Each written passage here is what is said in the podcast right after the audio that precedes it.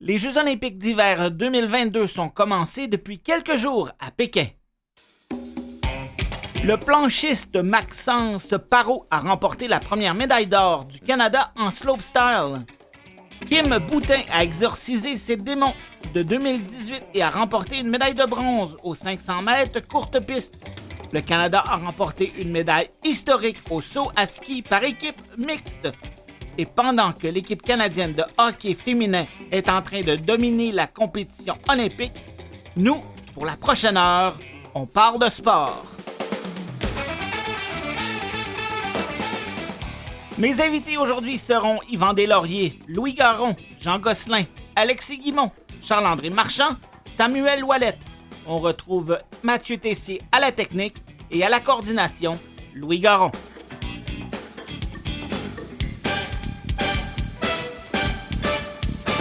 Mon nom est Dominique Tremblay. Au cours de cette émission du 8 février 2022, on parlera de l'Institut national des sports du Québec, de l'histoire des Québécois aux Olympiques, de paraski alpin, de l'impact de la COVID-19 sur les sports organisés, la fin de la saison dans la NFL et des Jeux olympiques de Pékin. Bonne émission.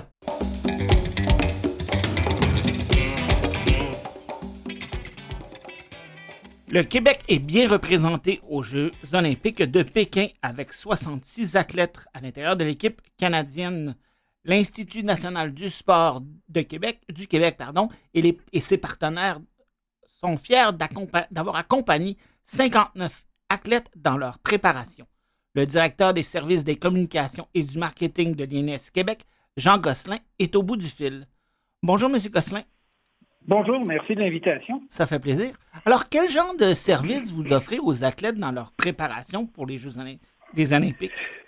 Ben, j'aime parfois nous comparer à des écuries de Formule 1, vous savez, là où il y a des usines où on retrouve, où les mécanos sont des ingénieurs parce qu'ils sont hyper spécialisés et qu'on va tout, on fait tout pour aller chercher la, petite fraction de seconde qui va faire la différence. Ben, c'est un peu ça qu'on fait chez nous par euh, notamment des services scientifiques, des, services médicaux sportifs, euh, des services personnels également. Et en plus, ben, particulièrement chez nous au, complexe de l'Institut qui est situé au Parc olympique, on offre aussi des plateaux d'entraînement euh, très spécialisés. Euh, et ça, ben, avec l'aide de nos partenaires, je vous en ai parlé en, en entrée de de, de, notre réseau, ben, on, on, aide aussi à travers le Québec les athlètes à aller chercher la, petite fraction de seconde, la petit, le petit millimètre, la, petite motivation, parce qu'il y a rendu à ce niveau-là, il y a une composante euh, euh, de préparation mentale très importante. Donc, tout ce qui va faire cette petite différence-là, qui va faire en sorte que quand l'athlète va se présenter aux Jeux olympiques ou à toute autre compétition internationale, ben, il va sentir qui a tout fait ce qui était possible de, faire et que le résultat qu'il va s'apprêter à obtenir, ben, euh, si tout se passe bien, va être le meilleur qu'il pouvait faire. Et, donc, notre fierté, elle n'est pas tant dans le résultat de l'athlète que dans le fait de savoir que quand il est arrivé, il avait tout ce qu'il fallait dans son coffre d'outils pour faire sa meilleure performance cette journée-là. vous avez dit, bon, c'est un énorme réseau qui couvre beaucoup de kilomètres. Le Québec est un grand territoire c'est pas obligé, comme vous l'avez dit, que les athlètes viennent tous euh, devant vos bureaux au stade olympique. Donnez des exemples de, de, de partenaires que vous avez à d'autres endroits au Québec? Ben, on, a huit centres régionaux, on a 22 centres euh, unisports.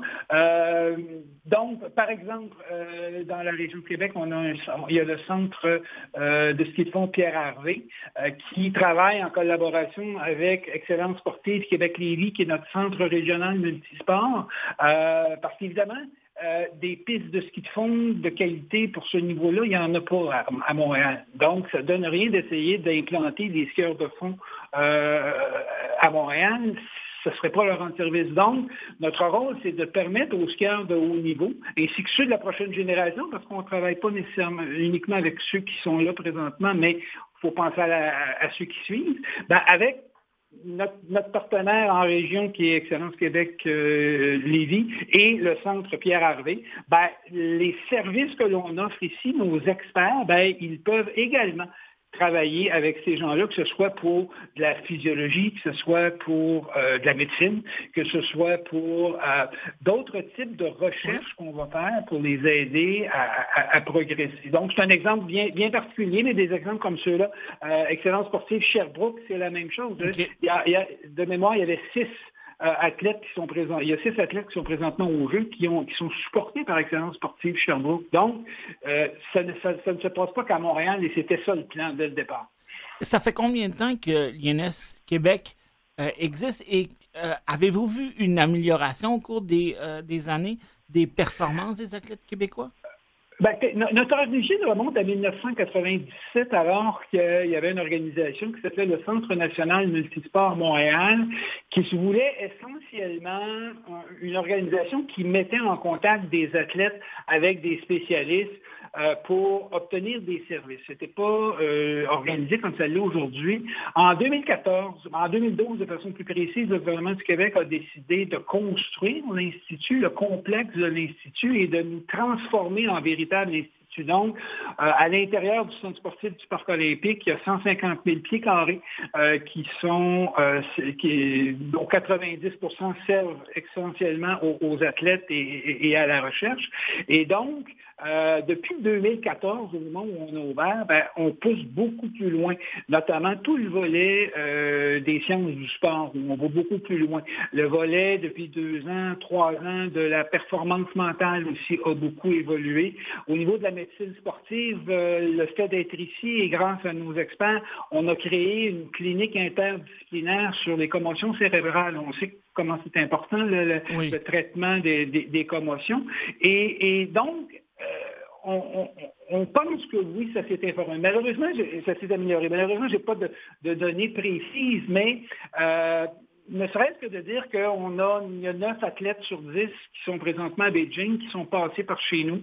Euh, c'était à peu près la même chose euh, pour les Jeux de Tokyo l'été dernier. De voir que ces athlètes-là s'améliorent, de voir que ces athlètes-là performent mieux ou performent plus longtemps, de voir qu'on est capable de ramener des athlètes euh, après une blessure plus rapidement et plus en santé, parce que c'est pas tout de ramener euh, rapidement un athlète euh, après une blessure, mais il faut le ramener correctement et, s'assurer qu'il peut reprendre. Donc, oui, on peut dire qu'il y a une amélioration.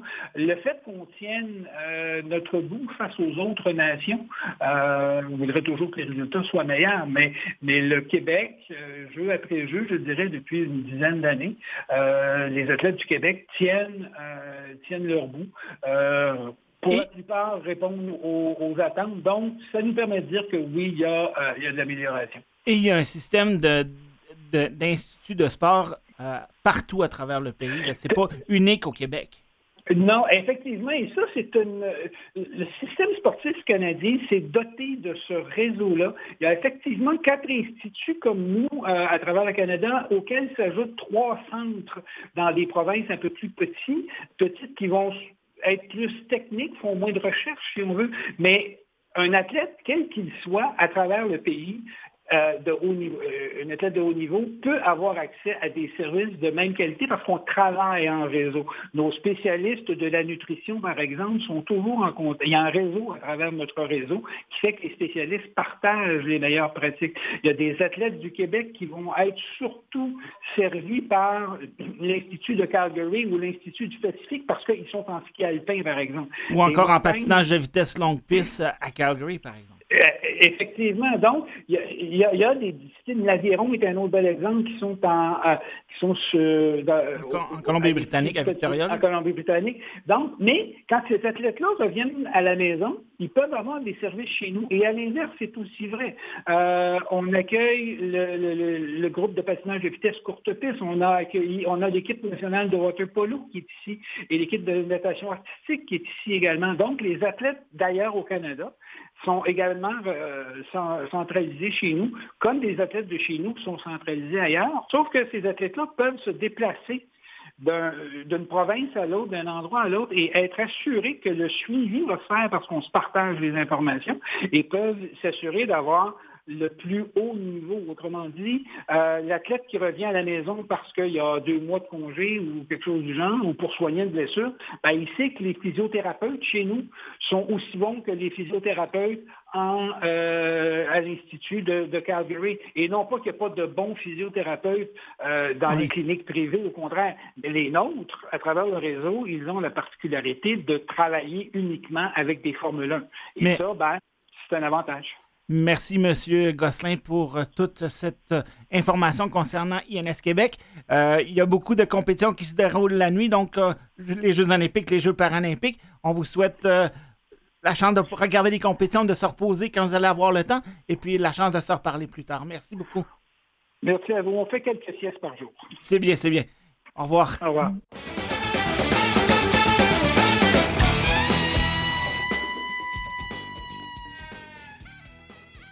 Je rejoins euh, mon chroniqueur euh, Yvan Deslauriers. Bonjour Yvan. Bonjour Dominique. Comment ça va aujourd'hui? Ça va très bien. Euh, d'ailleurs, je vous dis tout de suite en entrée, je prends pour les Rams de Los Angeles. Ah oui? OK. Juste pour être contre toi, je vais prendre pour les Bengals. Ils n'ont rien fait depuis 1989. Ils sont dus.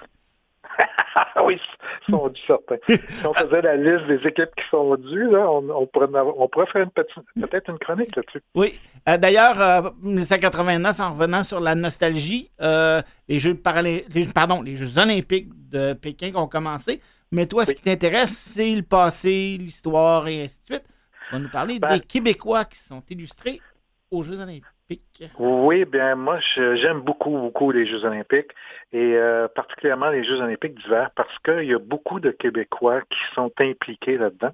Et euh, j'ai pensé vous proposer une courte liste et ça sera sûrement pas exhaustif. Là. Je, je m'excuse déjà euh, envers ceux et celles que j'aurais oubliés. On pourrait dire que c'est des coups de cœur plus qu'une liste exhaustive. Jusqu'à un certain point, oui, tout à fait, tu as tout à fait raison. Alors, des, des Québécois qui se sont particulièrement illustrés euh, lors des Jeux d'hiver. Je commence avec euh, Gaëtan Boucher. Euh, Gaëtan Boucher a eu une fracture à la cheville en 1983, mais ça, mais ça n'allait pas l'empêcher d'écrire son nom dans l'histoire des Jeux de Sarajevo. Un an plus tard, en 1984, le Québécois remporte deux médailles d'or aux 1000 et 5000 mètres, en plus d'une médaille de bronze aux 500 mètres, en terminant au premier rang du 1000 mètres. Il apporte à son pays une première médaille d'or masculine dans un sport individuel depuis l'inauguration des Jeux d'hiver en 1924. C'était pas rien. Ces trois médailles s'ajoutent à celle d'argent remportée à Salt Lake City en 1980. À sa retraite à Calgary en 1988, il est le plus grand médaillé de l'histoire du Canada à ce moment-là. Ensuite, Marc Gagnon, là on s'en va vers le patinage courte piste. Rien n'est plus cruel qu'une quatrième place aux Jeux olympiques. Il y a certains des athlètes canadiens qui le vivent présentement. Et lors de ces deux premiers Jeux, Marc Gagnon s'est retrouvé deux fois au pied du podium aux 500 mètres sur courte piste. Gagnon surmonte finalement l'épreuve à Salt Lake City en 2002 et de grande façon en remportant l'or. Il partage le podium en compagnie d'un autre Québécois, Jonathan Guillemette, avec qui il remportera l'or au relais 5000 mètres une heure plus tard. D'ailleurs, l'équipe était composée à 100% de patineurs québécois. Il y avait Gagnon, il y avait Guillemette, il était accompagné de François-Louis Tremblay et d'Éric Bédard et de Mathieu Turcotte. Je pense qu'Éric Bédard est devenu, euh, est devenu entraîneur de l'équipe canadienne plus tard.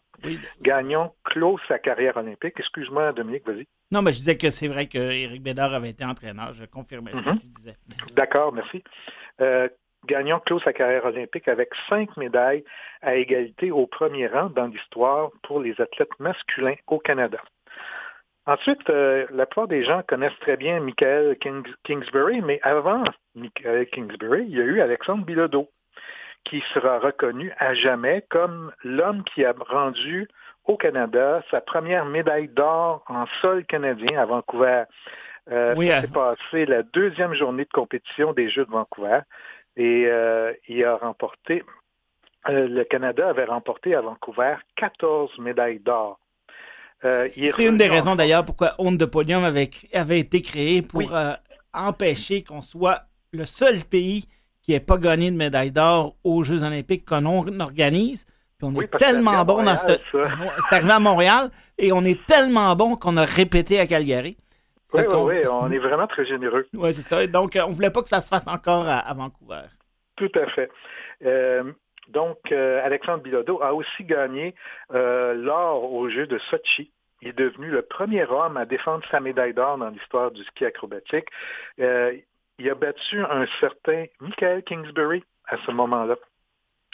Il y a Marie-Philippe Poulain, la joueuse de hockey de l'équipe canadienne, qui joue encore on dirait que Marie-Philippe Poulain ne connaît pas la pression. Euh, à Vancouver, par exemple, lors du match de médaille d'or, elle a marqué les deux seuls buts du match pour donner la victoire aux siennes, mais on va se souvenir particulièrement de quatre ans plus tard à Sochi. Euh, il reste à peine une minute ou quelques secondes à faire. Les Canadiennes perdent par un but. Ils ont retiré leur gardien de but et les Américaines prennent la rondelle et lancent la rondelle à partir de leur zone et la rondelle s'en va tranquillement et elle frappe le poteau des buts. je m'en souviens de ça. Les Canadiennes reprennent la rondelle. Marie-Philippe euh, Poulet compte le but. La partie s'en va en supplémentaire et Marie-Philippe Poulin, évidemment, contre le, contre le but. Alors, euh, une, un événement remarquable. D'ailleurs, Marie-Philippe Poulin a joué contre les États-Unis hier. Le Canada a gagné 4 à 2 et elle a été la meilleure joueuse, encore une fois, sur la patinoire comme quoi les Américaines ont une petite allergie à Mme Poulain. oui, oui, tout à fait. Et ils risquent de l'avoir encore pour au moins un autre match, on l'espère. En finale. Oui, c'est ça. Euh, du côté de la courte piste, encore, Charles Hamelin est vraiment une figure euh, qui, a dominé son sport et qui le domine, ben, qui le domine, qui va, il est à surveiller. Ce qui est particulier pour Charles, pour Charles Hamelin, dans son cas, il y a trois médailles d'or, une médaille d'argent et une médaille de bronze jusqu'à présent. Il fait partie des Olympiens qui ont le plus de médailles euh, en, individuellement. Et euh, s'il en gagne une de plus euh, aux, aux, Olympiques d'hiver, il va être tout seul à avoir le plus de médailles en Olympiques d'hiver. On se souvient évidemment des sœurs du Four-la-Pointe pour, leur, euh, pour la victoire à Sochi, où Justine a gagné à Sochi et c'était euh, une de ses sœurs qui avait fini deuxième, je pense, et la troisième sœur était comme cinquième ou quelque chose du genre. Pense que c'était Chloé qui avait terminé deuxième et la troisième, qui était la plus vieille, avait fini Maxime. Maxime avait fini cinquième. Jesse J. Anderson, ça c'est euh, un plan, c'est le planchiste. Euh, lui, mon Dieu, j'étais dans le salon chez moi et je criais pour lui. C'était au, à euh, il me semble que c'était à Pyeongchang. Euh, attendez. Euh, oui, dans le brouillard, à mm. Cypress Mountain. il, avait il tirait de l'arrière par 60.76 secondes après la première descente et il a réussi à gagner en deuxième descente. C'est la médaille d'or qu'il a dans sa carrière. Et je vois le temps qui passe. Il y a eu Jean-Luc Brassard, évidemment, le, le boss des boss. Joanny Rochette, qui a gagné une médaille d'argent quand sa mère est décédée quelques jours auparavant à Vancouver. Elle en a fait pleurer plusieurs et ça a été un moment marquant pour, pas de médaille d'or, mais un moment marquant pour plusieurs Québécois et Canadiens d'ailleurs. Exact. Myriam Bédard qui a gagné deux médailles d'or lors des Jeux de, de Lillehammer au biathlon. Mais je voulais finir avec deux Olympiens qui n'ont pas gagné de médaille et euh, c'est Pierre et Alex Harvey. Euh, qui ont tous les deux, euh, en fait, euh, le plus proche, c'est Alex Harvey qui est arrivé quatrième. lors d'un des lors de, Jeux olympiques. ce qui est particulier avec Pierre Harvey, c'est que lui a participé aux Jeux d'été en cyclisme à Montréal, à Los Angeles, et aux Jeux d'hiver à Calgary en ski de fond. On connaît bien Alex Harvey pour sa carrière phénoménale. Il a fini quatrième en sprint à Vancouver. Et je voulais souligner en terminant David Pelletier à Salt Lake City qui a gagné finalement une médaille d'or parce que au moment de sa performance avec euh, sa partenaire dont j'oublie le nom présentement. Jamie Sally? Euh, oui, euh, ils avaient gagné la médaille d'argent et à cause d'une collusion, il y a eu toute une enquête et finalement, ils ont reçu leur médaille d'or. Donc, un autre fait saillant québécois pour les Jeux olympiques. Et je suis sûr que euh, les résultats euh, euh, à Pékin vont en rajouter d'autres. en espérant que ça aille bien pour les Québécois. Merci Yvan. On se retrouve dans deux semaines. Au revoir.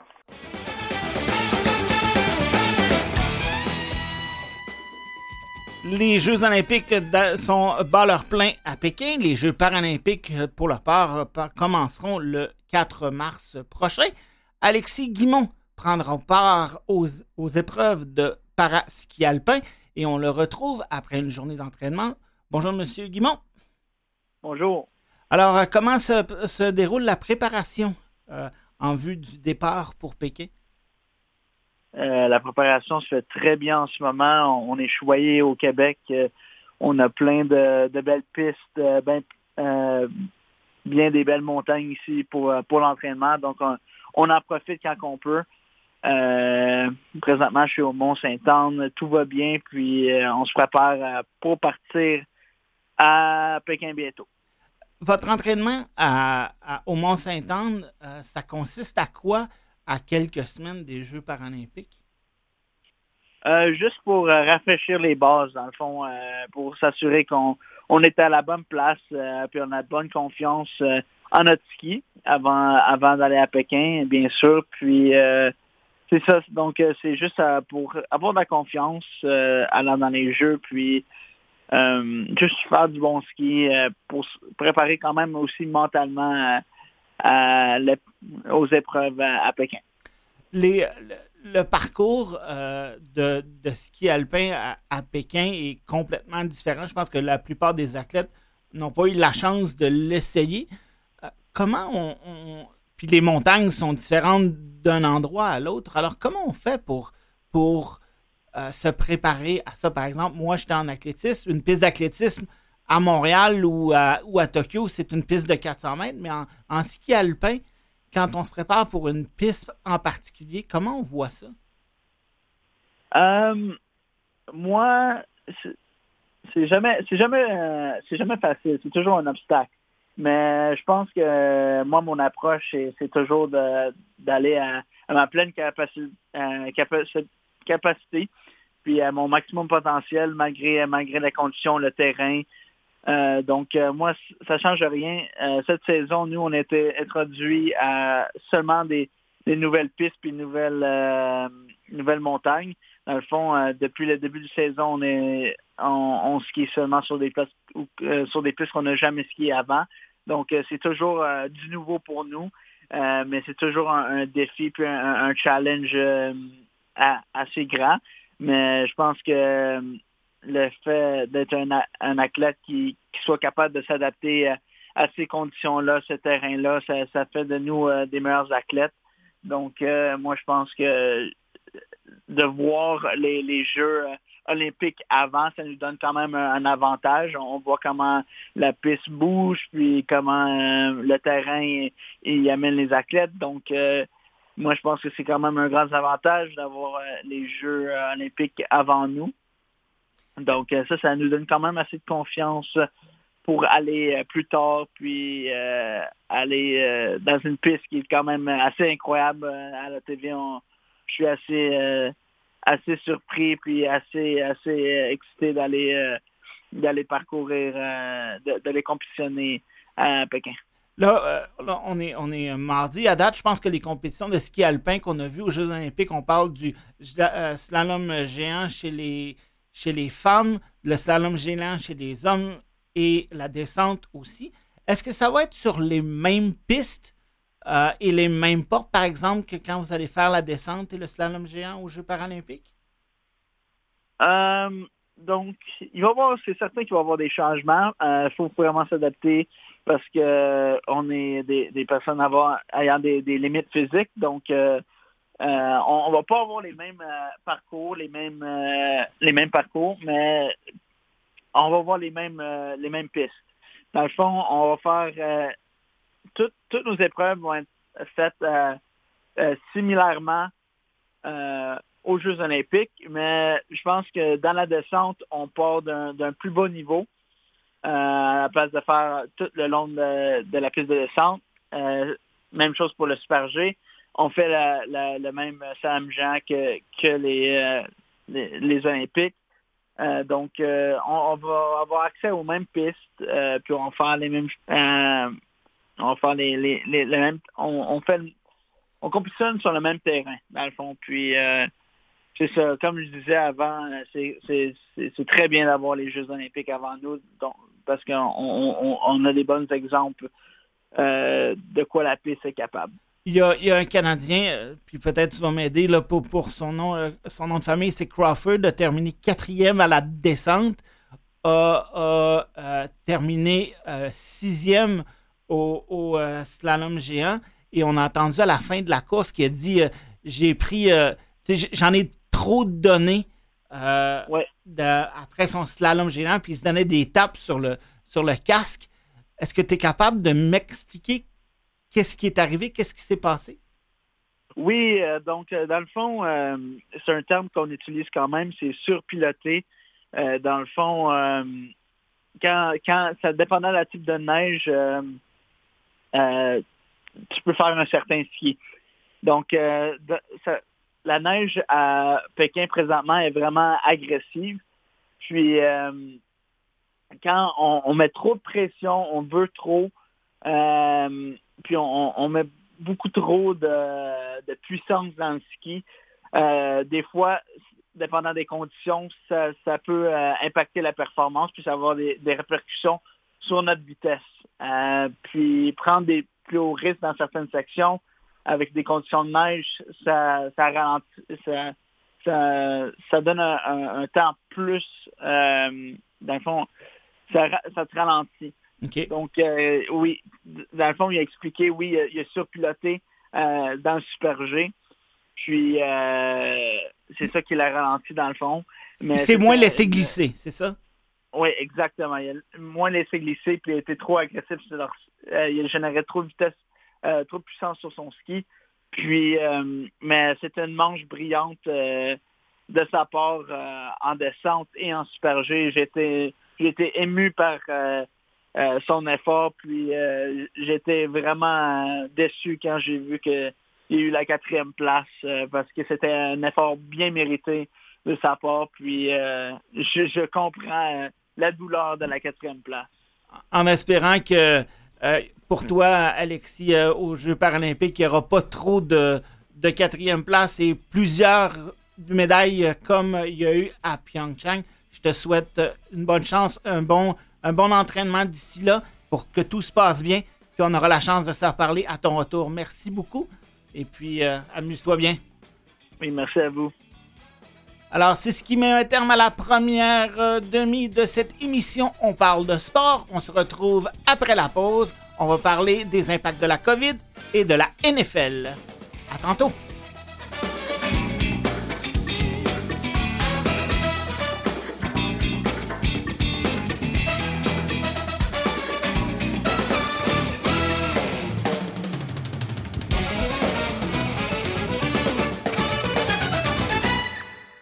Ladies and gentlemen, welcome to the halftime show.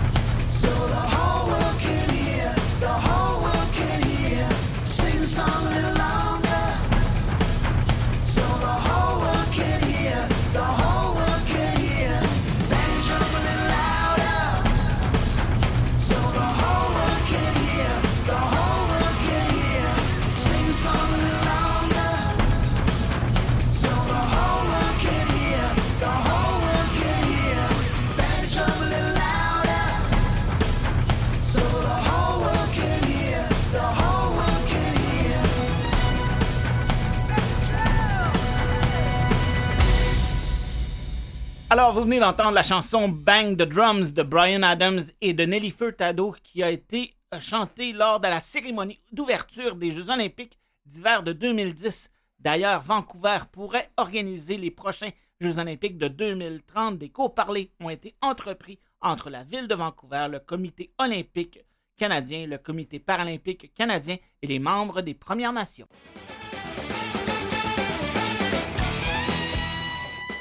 Après plusieurs semaines d'attente, les adultes pourront reprendre les entraînements de sport cette semaine et les enfants ont d'ailleurs euh, pu recommencer à s'entraîner depuis quelques semaines, mais on ne sait toujours pas quand les compétitions vont pouvoir reprendre. Je discute de la situation de la COVID avec le directeur administratif du pôle, sport HEC Montréal, M. Samuel Wallet. Bonjour, M. Wallet, ça va bien? Bonjour. Bonjour Dominique, je vais bien et toi? Très bien, merci. Alors, on célèbre bientôt le, le triste anniversaire de deux ans de la pandémie. Euh, quels sont les impacts, que les principaux impacts que la COVID a eu sur le sport organisation, selon vous? Mais tu vois, Dominique, je, commencerai à, préciser hein, parce que bon, le pôle sport HEC Montréal, on a mené une enquête là euh, au tout début de la pandémie, il y a de cela presque deux ans, quand on parlait que d'une première vague. Puis on avait dressé plein de constats, plein de recommandations à, cet égard. Évidemment, on ne savait pas que celle-ci serait encore avec nous là, deux ans plus tard. Puis euh, ben, tu parlais en introduction là, du, de la reprise des sports chez les adultes. Fait que pour moi, la question, elle a deux volets. Elle a une volet sur disons, la performance de nos athlètes. Là, on est en temps de, de grands jeux actuellement, mais, mais s'il est question vraiment de la participation chez les adultes, chez les enfants, ben pour moi, le, le, le, principal impact, c'est qu'il y a un recul du sport organisé dans notre société. C'est-à-dire que, ben, pensons aux enfants, mais il peut y avoir un bris du lien de confiance entre le parent et, et le club, par exemple, dans la pratique, compte tenu ben, de la crise sanitaire puis des restrictions. Mais il y a aussi, et, et ça, les, les études euh, pourront le démontrer en temps et lieu, bien, il y a un changement dans les habitudes des pratiquants, des participants, des membres affiliés.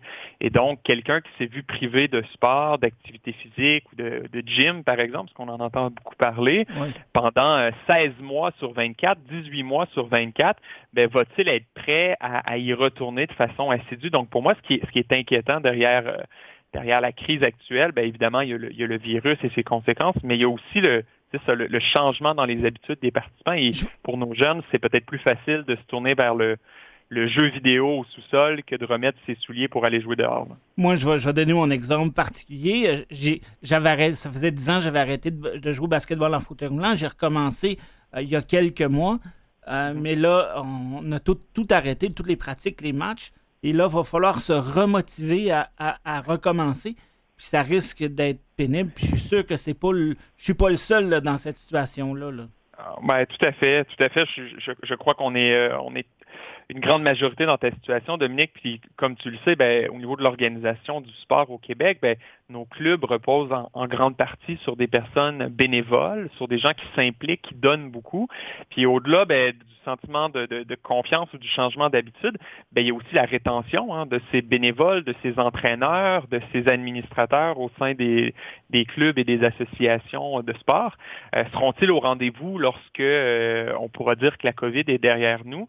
Ça aussi, je trouve ça un peu inquiétant. Puis évidemment, ben, s'il n'y a pas de ressources humaines pour, pour encadrer la pratique, pour, euh, pour tenir à, bout de bras ces organisations, ben, on va peut-être voir des clubs disparaître malheureusement.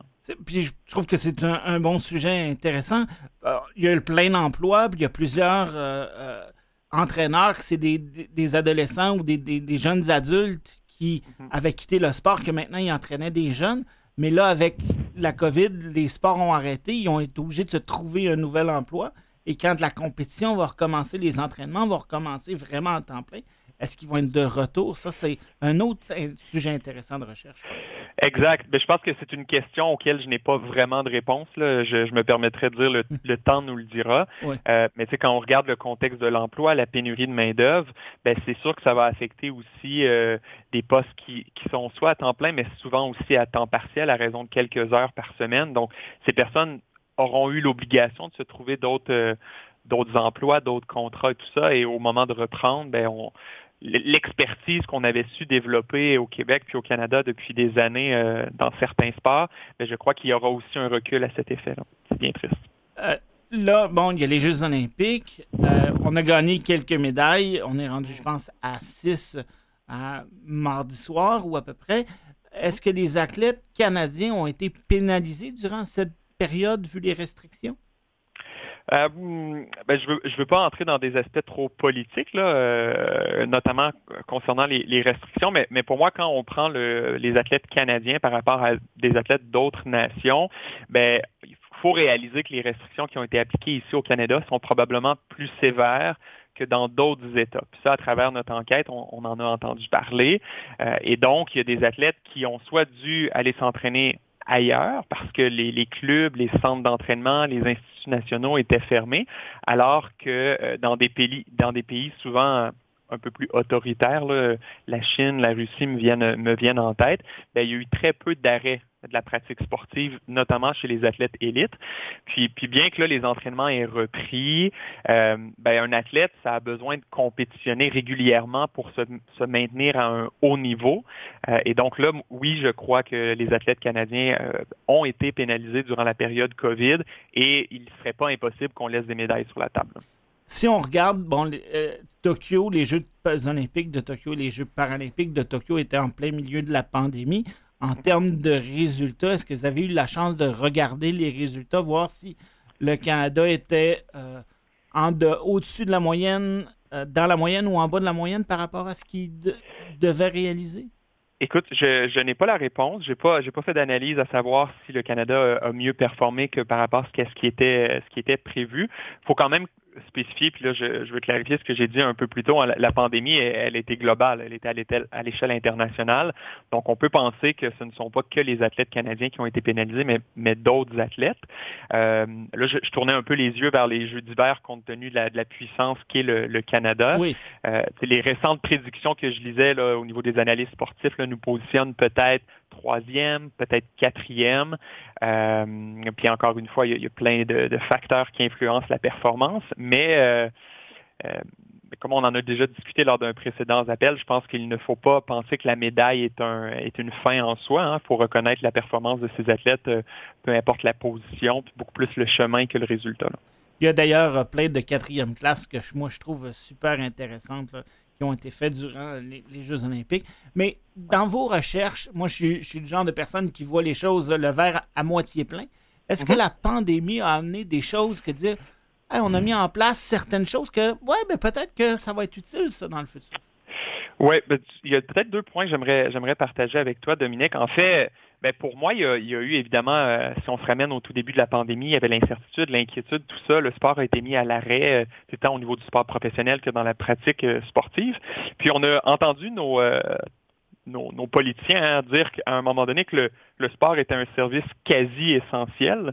Il faudrait juste enlever le quasi, puis pour moi, le, tour est joué. Mais dans la mesure où, lorsque tout était fermé, hein, on a vu les gens sortir, on a vu les gens bouger, parce qu'il peut y avoir un recul pour le sport organisé, mais un des effets que je qualifie peut-être de positif, ben, c'est qu'il y a eu une augmentation de la, pratique libre. Donc, on voit, on a vu plus de gens aller marcher, plus de gens pratiquer le jogging, le vélo, des sports extérieurs qui, eux, n'étaient pas soumis à des restrictions vu qu'on parlait de pratique libre et non organisée.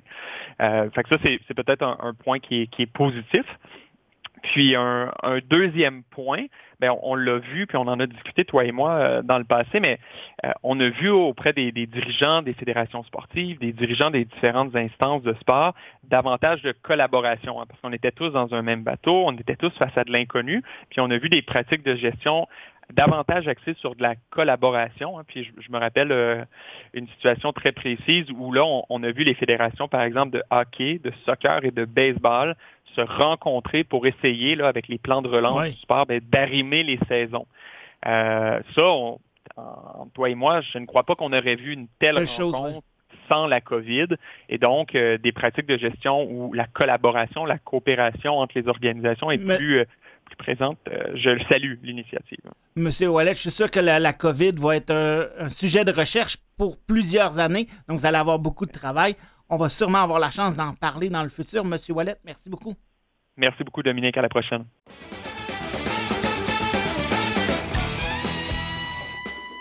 La saison de la NFL tire à sa fin. Le Super Bowl sera présenté en fin de semaine Et on rejoint Charles-André Marchand, chroniqueur au 91.9 Sport à Montréal. Bonjour, Monsieur Marchand. Bonjour. Vous qui êtes un grand amateur de football, euh, les séries éliminatoires ont été tout un spectacle au cours des dernières semaines. Ça m'a prouvé une fois de plus ce que je dis, ce que je m'évertue à répéter depuis toujours, Parier sur un match de football, c'est ne pas aimer le pécule que l'on a durement gagné. Oui, parce qu'il y a certains matchs, je me souviens, euh, un, euh, que certaines personnes ont fini le match dans les, deux pieds dans le popcorn parce que ça a changé de place dans les trois dernières minutes. Je pense six fois de résultats. je pense que c'était les Chiefs contre, je me souviens plus de l'autre équipe. Là, aider ma mémoire euh, en prolongation, que ça s'est terminé avec les Bills de Buffalo. Oui, les, Chiefs contre les Bills, oui. Ben ça, ça a été euh, un match euh, d'anthologie. Oui. Mais, mais aussi un match qui a montré à quel point il va falloir que quelque part au niveau de la NFL, on révise les, les règlements en termes de prolongation. Oui, parce que c'est c'est pas clair. Il faudrait que tout le monde touche au ballon au moins une fois. Là. Ben, me semble. me semble que euh, là-dessus, au moins au football canadien, tu t'en vas en surtemps, euh, ça ne durera pas jusqu'à 4 heures du matin, mais tu vas avoir l'occasion que les deux équipes puissent marquer des points et toucher au ballon. Alors, euh, moi, j'ai bien hâte de voir qu'est-ce que la NFL va faire de ça. Je pense qu'il y a plusieurs dossiers chauds sur le bureau du commissaire au cours des, de la saison morte. Euh, notamment toutes ces allégations de, racisme et puis même de matchs qui auraient peut-être été euh, pas truqués, mais où on incitait le coach à perdre des matchs. Bref, il y a beaucoup, beaucoup euh, de, travail sur la planche pour Roger Goodell. Mais si on revient au Super Bowl, ça va être les Bengals de Cincinnati contre les Rams de Los Angeles. Oui. si je vous avais dit que ces deux équipes-là se rencontreraient au Super Bowl, vous m'auriez traité de quoi? J'aurais dit que vous avez un très bon fournisseur de drogue. Oui. Hein. Honnêtement, euh, celle-là, je pense que personne qui, qui l'a vu venir. Euh, d'abord, il faut, faut, remettre les choses en contexte. Pour les pauvres Bengals de mon ami Gonzo, euh, ça fait 31 ans. 31 ans qu'ils n'ont pas été aussi loin dans la pré-saison. Les fans des Bengals, pour avoir été à plusieurs reprises au Paul Brown Stadium, euh, quelque part, ce sont des masochistes. Mais cette année, j'ai l'impression que c'est leur année. D'abord, euh, ils ont un quart arrière, Joe Burrows, qui, à mes yeux, fait toute la différence. Un peu comme euh, Boomer et, et je pense, dans les, dans les bonnes années des Bengals? Je pense que Burrows est meilleur. C'est pas, pas n'importe quoi, là, parce que... Non, non, je pense que Burrows est voué à un plus grand avenir ce gars-là m'a impressionné à LSU. Je me souviens du dernier match de sa carrière. Ils avaient remporté le BCS. Euh, j'avais été avec mon ami Dominique Fugère du Grand Prix de Trois-Rivières. On s'était rendu euh, à Akwesasne dans un, casino euh, Mohawk pour regarder le match et placer quelques petits paris amusants juste pour se tirer la pipe. Et j'avais dit à, Dom, j'ai dit, écoute, ce gars-là, c'est rare que je vais dire ça, mais he's the real McCoy.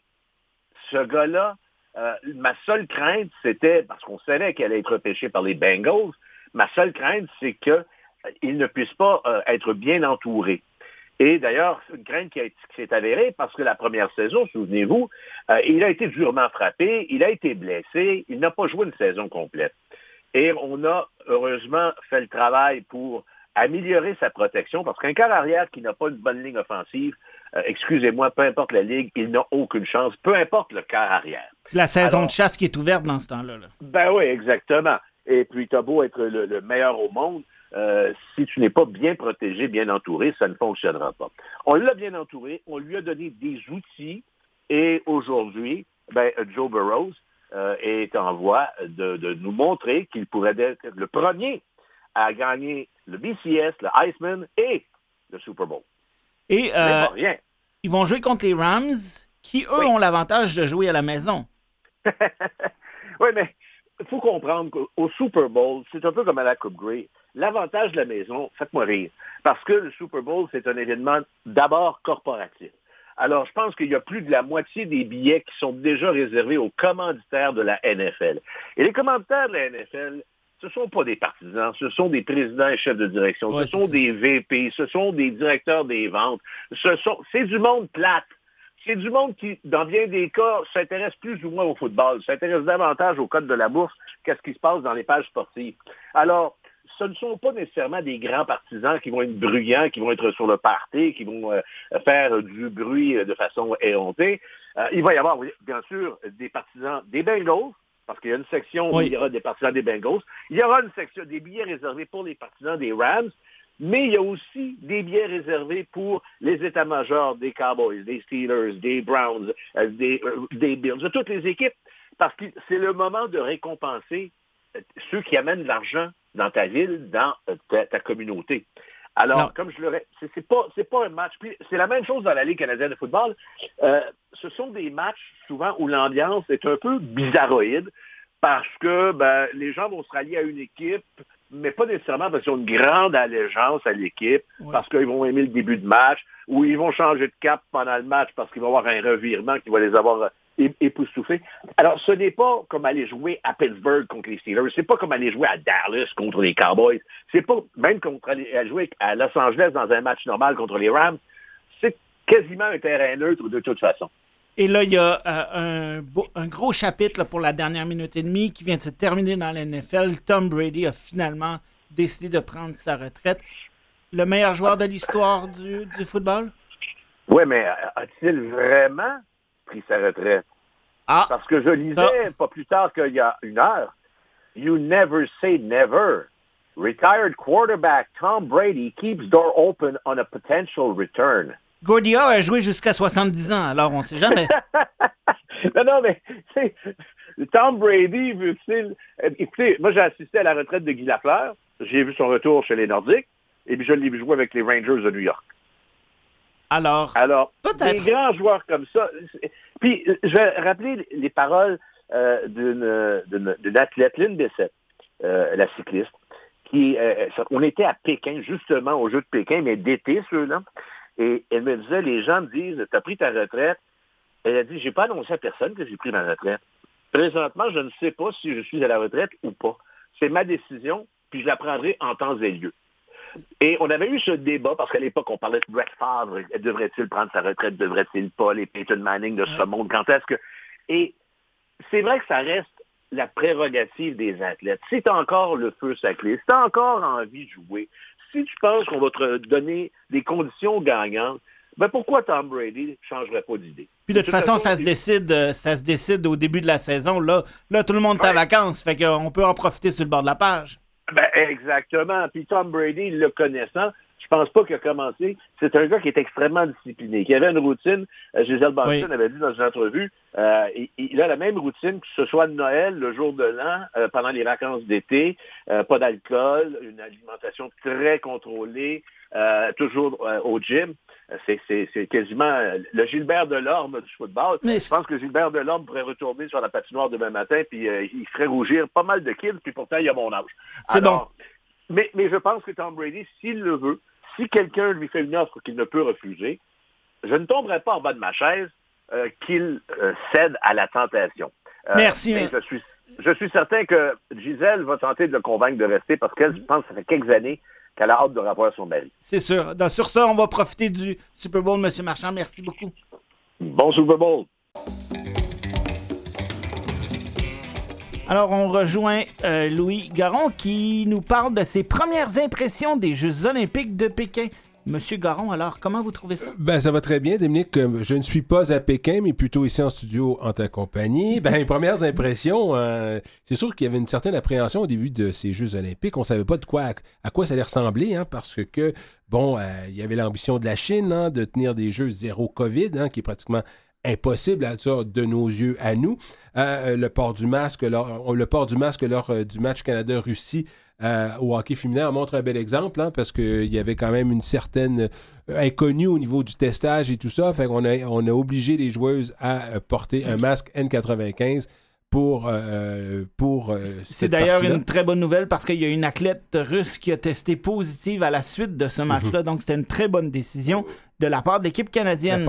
Et jusque-là, la Chine semble vouloir gagner son pari, mais faut dire qu'il est encore un peu trop tôt pour crier victoire. Alors, si on revient sur les cérémonies d'ouverture, euh, Dominique, alors, je les ai trouvées grandioses, hein, spectaculaires, hein, la finesse, le message également. Euh, faut dire que c'était un, habitué hein, de la mise en scène, M. Zhang Zimu. Euh, qui assurait la mise en scène de cette cérémonie d'ouverture, le même qui avait fait la cérémonie d'ouverture lors des Jeux olympiques d'été de Pékin en 2008. Hein. ça prouve que c'est un...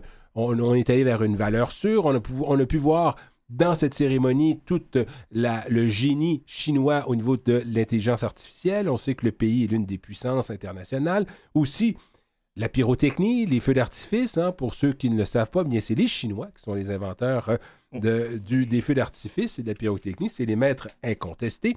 On y voit également une démonstration de force et de puissance hein, dans cette euh, cérémonie d'ouverture où on a vu euh, Xi Jinping, le euh, président de la Chine, ou le, qui était là, également M. Bach, hein, le président du Comité international olympique, qui était à ses côtés, qui était certainement pas là pour le contredire.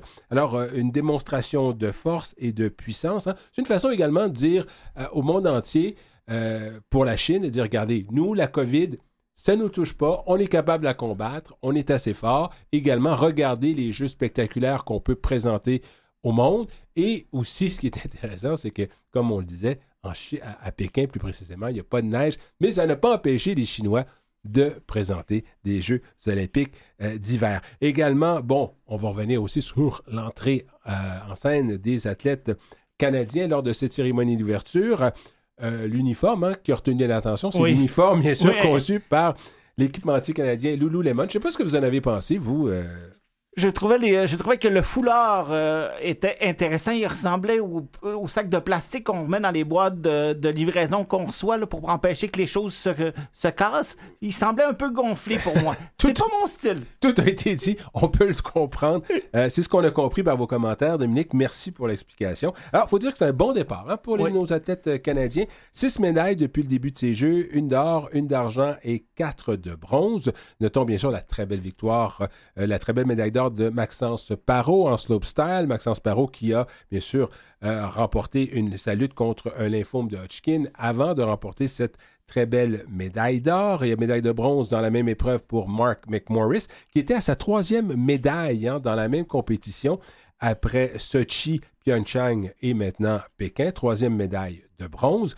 Médaille d'argent en boss pour euh, Michael Kingsbury. Il hein. faut dire qu'une d'or, une médaille d'or, deux d'argent en trois Olympiques, c'est pas, c'est pas rien. C'est déjà pas pire comme Plusieurs attendaient bien sûr la médaille d'or pour Kingsbury. Euh, Kim Boutin en patinage de vitesse sur courte piste, médaille de bronze aux 500 mètres. Elle est avec une quatrième médaille olympique en carrière. Mais, mais la, médaille un peu coup de cœur, c'est bien sûr cette médaille au saut à ski mix du Canada, médaille de bronze. Hein. Ça, ça, ça, va être l'histoire des Jeux pour moi, le Canada. Il reste une minute. Une minute, eh ben, une minute. Écoutez, j'aimerais aussi également parler de la médaille de bronze d'Isabelle Wideman aux 3000 mètres longue piste, première médaille du Canada lors de ces Jeux. Et également, hockey féminin, ben, c'est pas terminé. Hein, L'équipe canadienne est toujours invaincue. Premier, hein, premier face à face avec les Américaines, bien, ça a été remporté par le Canada 4 à 2. Et il y a également l'entrée en scène de l'équipe canadienne euh, masculine qui, elle, est prévue pour le 10 février contre l'Allemagne. On, retrouvera au sein de cette équipe, bien sûr, d'anciens joueurs du Canadien comme David Deshardet, Mike Barberio, Daniel Carr, Jordan Will et Eric Stahl. Alors, le 10 février prochain, ça commence du côté des hommes. Il y a aussi euh, le, curling qui va commencer dans pas grand temps. D'autres médailles euh, possibles en courte piste. Il reste encore une dizaine de jours pour les Jeux euh, olympiques. Moi, je trouve que c'est bien parti. Hein. Honnêtement, je suis très impressionné par la performance des Chinois, mais également au niveau d'organisation, mais également de nos athlètes canadiens. Donc, merci Louis. Alors, c'est tout pour l'émission de On parle de sport de cette semaine. Merci à Mathieu Tessier à la technique et on se retrouve dans deux semaines. Au revoir. Bye bye.